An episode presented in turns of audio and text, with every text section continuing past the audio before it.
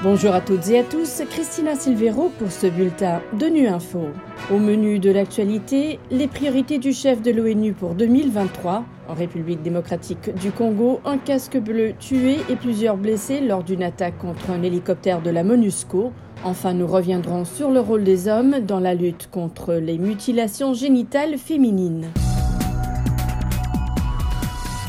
Le secrétaire général de l'ONU a présenté ce lundi ses priorités pour l'année 2023. Devant l'Assemblée générale, Antonio Guterres a tiré la sonnette d'alarme pour toute la planète et appelé à nous réveiller. Pour le chef de l'ONU, il est essentiel d'appliquer une approche fondée sur les droits si nous voulons atteindre la priorité absolue d'un monde plus sûr, plus pacifique et plus durable. Selon lui, le droit à la pleine égalité des genres est un droit fondamental, pourtant c'est la violation des droits humains la plus répandue de notre époque. On l'écoute.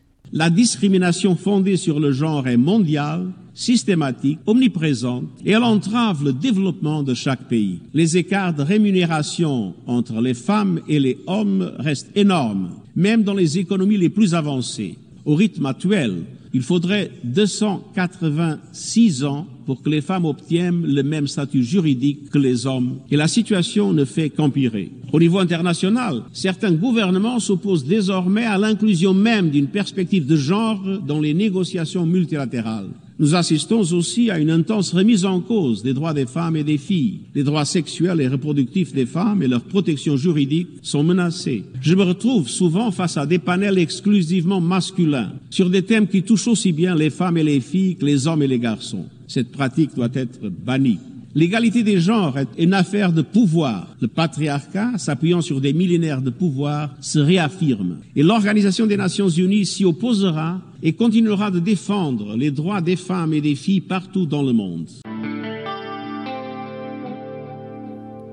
Un casque bleu de l'ONU a été tué dimanche à Beni, dans l'est de la République démocratique du Congo, lorsque l'hélicoptère dans lequel il se trouvait a essuyé des tirs après avoir décollé. Le secrétaire général de l'ONU, Antonio Guterres, a fermement condamné l'attaque contre les soldats de la MONUSCO. Philippe Coste nous en dit plus. Le casque bleu sud-africain a été mortellement blessé alors que l'hélicoptère de la MONUSCO venait de quitter la ville de Beni, mais l'appareil a pu atteindre l'aéroport de Goma, la capitale provinciale dans l'est de la RDC. On ignore encore qui est responsable de l'attaque dans cette région qui abrite de nombreux groupes armés rivaux, mais la force rebelle M23 en particulier y mène une campagne contre les troupes gouvernementales qui sont soutenues par la MONUSCO dans le cadre de son mandat de protection des civils. En mars dernier, huit casques bleus ont été tués lorsque leur hélicoptère s'est écrasé dans une zone de la province de Nord Kivu où l'armée congolaise était engagée dans de violents combats avec ce même groupe rebelle. Quelques jours après le message de paix délivré par le pape François lors de sa visite à Kinshasa et au lendemain d'un appel au cessez-le-feu par les dirigeants régionaux lors de la conférence des États de l'Afrique de l'Est, Antonio Guterres a rappelé que ces attaques contre des casques bleus peuvent constituer des crimes de guerre au regard du droit international et exprimer son soutien au gouvernement et au peuple congolais. En ce 6 février, nous marquons la journée internationale contre les mutilations génitales féminines. Plus de 200 millions de femmes et de filles vivantes aujourd'hui ont subi des mutilations génitales et on estime qu'en 2023, 4,2 millions de filles risquent d'y être soumises.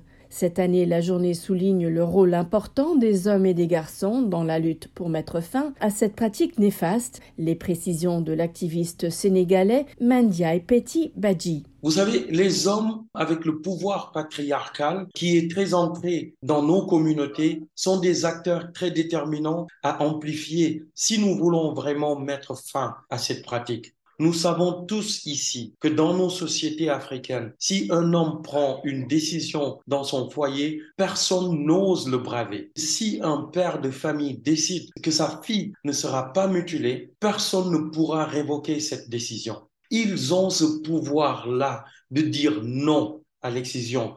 Ils sont conscients de toutes les conséquences de cette pratique sur la vie de leur fille et ils peuvent les constater sur les femmes qui souffrent de complications, que ce soit sur le plan intime, lors des grossesses, des accouchements. Alors, nous devons cesser de considérer cette pratique comme une affaire de femmes. Nous sommes cette tranche de la communauté qui peut véritablement faire bouger les choses en disant non. Voilà fin de ce bulletin de Nu Info. Merci de votre fidélité. À bientôt.